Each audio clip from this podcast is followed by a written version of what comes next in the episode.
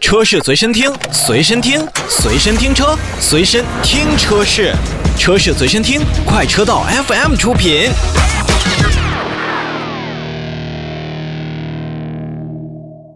欢迎收听快车道，大家好，我是洪城。大家好，我老车。今天节目当中带来几条咱们车市的比较重磅的新闻。嗯，哎，首先说一个嗯息息相关的吧，息息相关，起码跟北京的听众朋友们更加息息相关的。是的，然后同时呢，也会引发全国的咱们各地的听众朋友哎要思考的一件事儿。对，这应该是以这个北京为推广了吧，就算是。嗯嗯北京率先发文取消新能源汽车地方补贴。哎，听好了啊，是北京已经发文取消了新能源的地方补贴。国家补贴怎么样不管，北京的地补是没了，对，一下减一半儿，嗯，没有一半儿，估计也得有三分之一多吧。反正总之是取消了。嗯，这个很久以来，我们买新能源车是有一个动力存在的，怎么说？就是国补加地补啊。嗯这个老百姓就是消费者，实实在在的实惠嘛。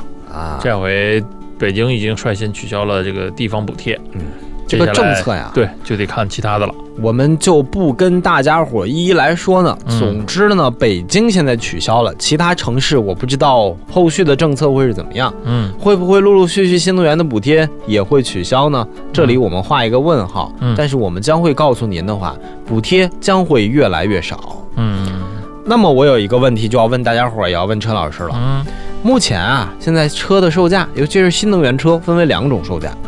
第一种叫新车零售价，也就是新车建议零售价，嗯。裸车价格卖多少钱；嗯另外一个叫补贴之后的价格。嗯。好家伙，这两个，就咱就拿威马为例啊，前几天节目里边说了，嗯，它补贴之前是十九万多，对。补贴完之后是十13三万多。对，如果那台车十九万多，您买不买？你不买那这车补贴完了之后十三万多，你觉得你买不买？可以考虑了，那要是把这个地补给你砍掉了，变成了十六七万的车，你买不买？犹豫犹豫。你看看，你看看，这我也代表着广大消费者的心理，是啊，谁没事跟自己那一二三四五六万过不去啊？就是啊，啊。但是呢，你这个地方补贴呢，我觉得你怎么理解吧？它算一把双刃剑。怎么呢？就是你在一定程度上是能够缓解这种新能源的成本压力，嗯，对吧？你购买这个，但是呢，它又在车企在不同城市之间会有一道卖车的壁垒。就比如说你北京的这个，我们都知道，在这个市场，那肯定是北汽，肯定是一枝独秀，是老大，对不对？你在北京当地你买到的这个车的价格，你享受到的是地方是北京市的补贴；你在大东北买一辆北汽的新能源车，你享受到的是东北那个地方的政策补贴，它不一样。啊，地方补贴不一样啊，我这个这这个确实是，对呀、那你那你这这种的话，你就割裂了整个新能源汽车市场，它这种就不是那么的公开和透明了。但随着这个地方补贴的这个取消啊，我觉得它就会越来越公开透明了。但是你这划分怎么说？嗯，一般情况下，现在所谓的新能源车都能拿到地方的最高补贴，基本都能这已经有一个没了。啊。我我说以前一段时间，啊、是啊，你看嗯北汽新能源车在北京拿三万补贴，别的车也拿三万，没你说的壁垒那么夸张。但是你要说这个双刃剑马，我分析有个另外一个事儿，嗯就是很多车企拿这个钱不干拿这钱的事儿，啊，明白吗？嗯，说的简单吗？嗯像智豆似的，嗯，知豆现在牵扯到破产清算，然后又乱七八糟一大堆后续的事儿，然后告诉我现在欠银行一大笔钱，为什么呀？当年一台智豆卖多少钱？贼便宜，吃着国地双补，一台车能吃六万块钱补贴，那销量刷刷刷刷刷，嗯，这么老多的补贴，那智豆，请问你除了还债，剩下的钱拿它干什么了？有没有升级后续的车型啊？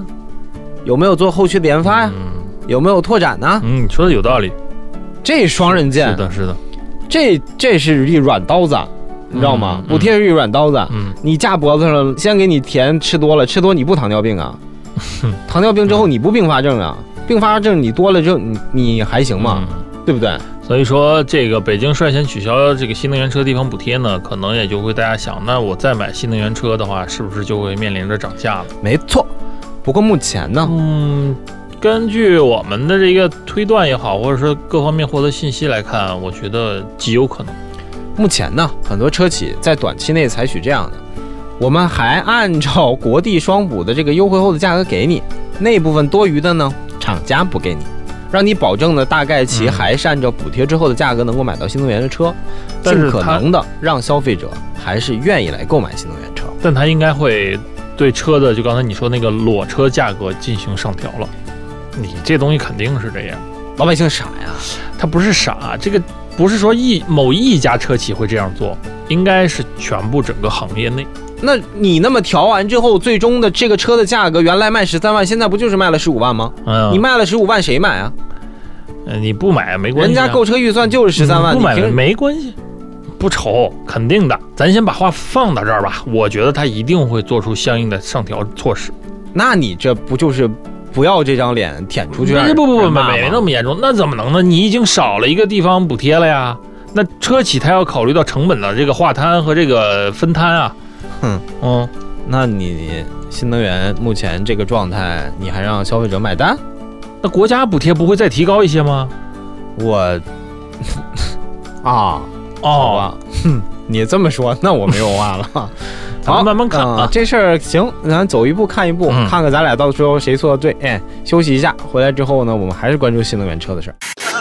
车是随身听，随身听，随身听车，随身听车是，车是随身听，快车道 FM 出品。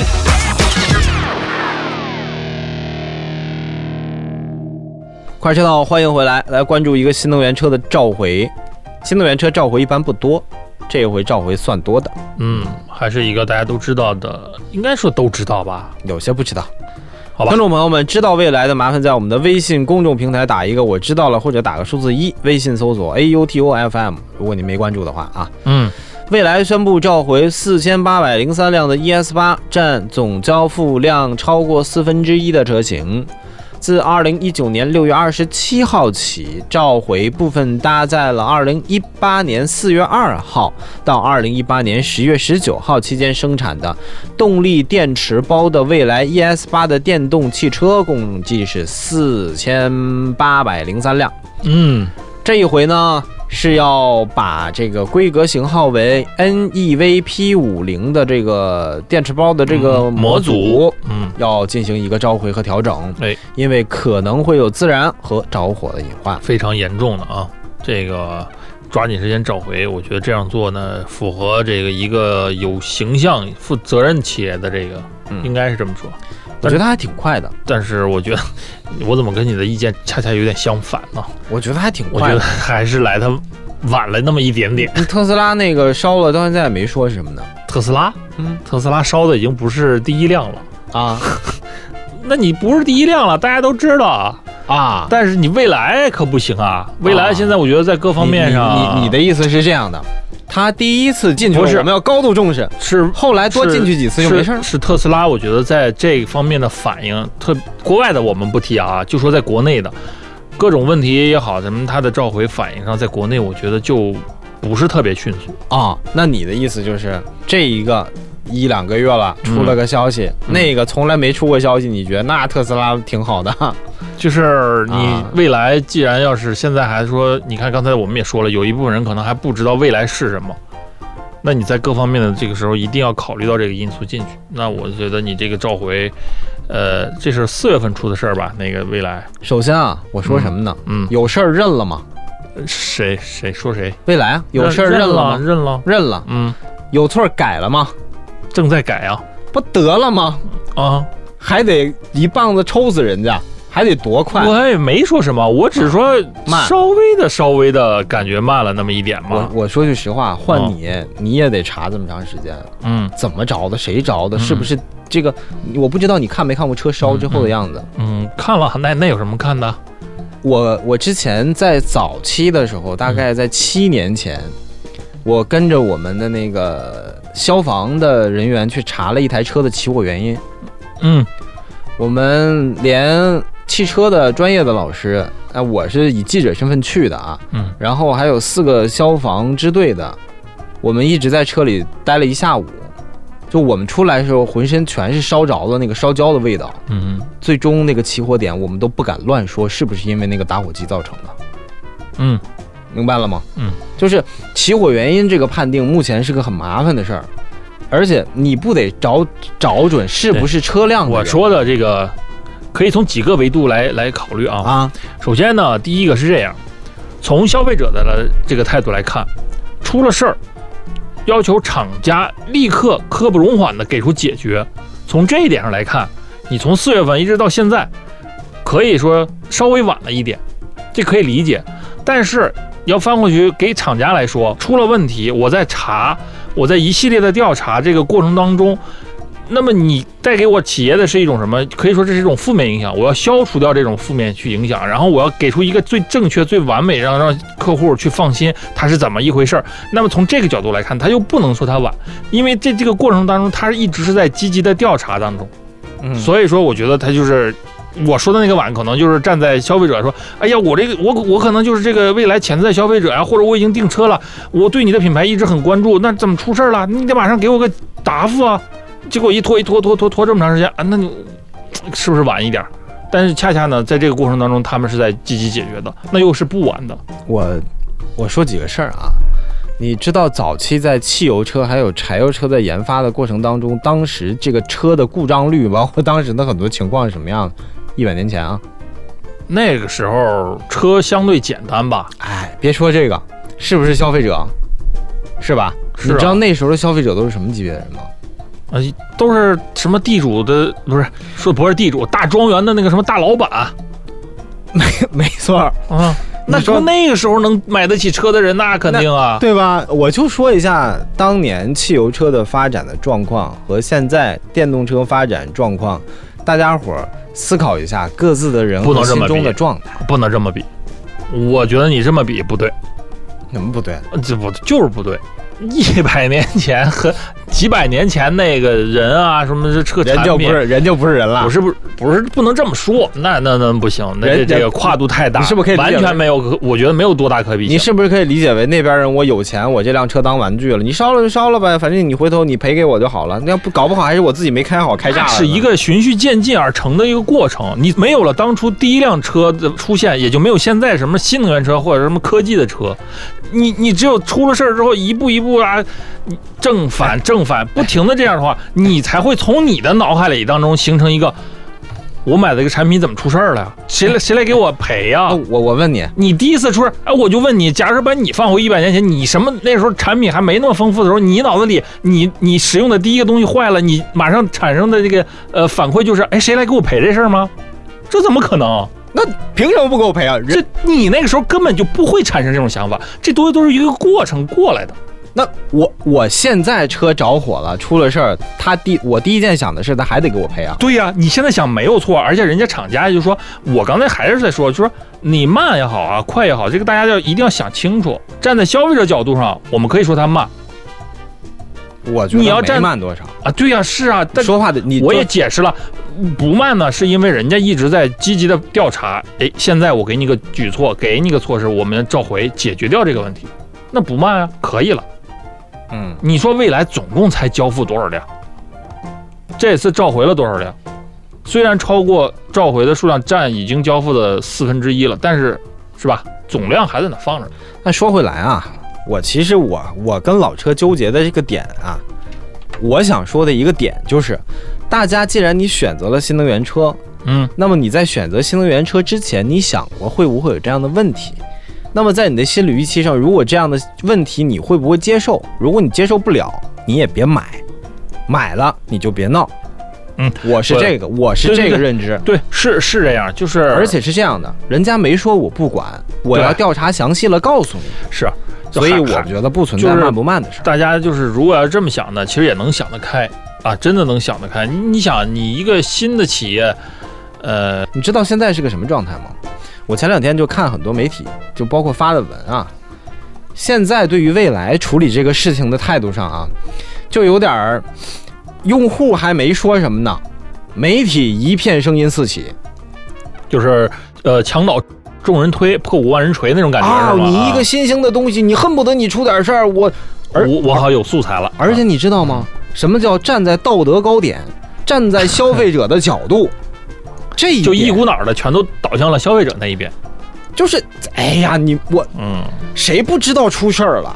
谁不知道着火了？嗯，哎，特斯拉呃说什么？特斯拉一句话没讲，然后人未来发了个文儿，我前我看前两天有几篇文章写的就是，李斌你你没有那叫什么？说是说李斌你连道歉的资格都没有。好好啊，我的天！我说你，哎呀，这个是这样啊，涉及到消费的呢，我觉得就没有小事儿，对吧？你刚才不也这么说吗？对呀、你你涉及到消费者的就没有小事儿，那就必须要用这种高效率、快速度来给我回复。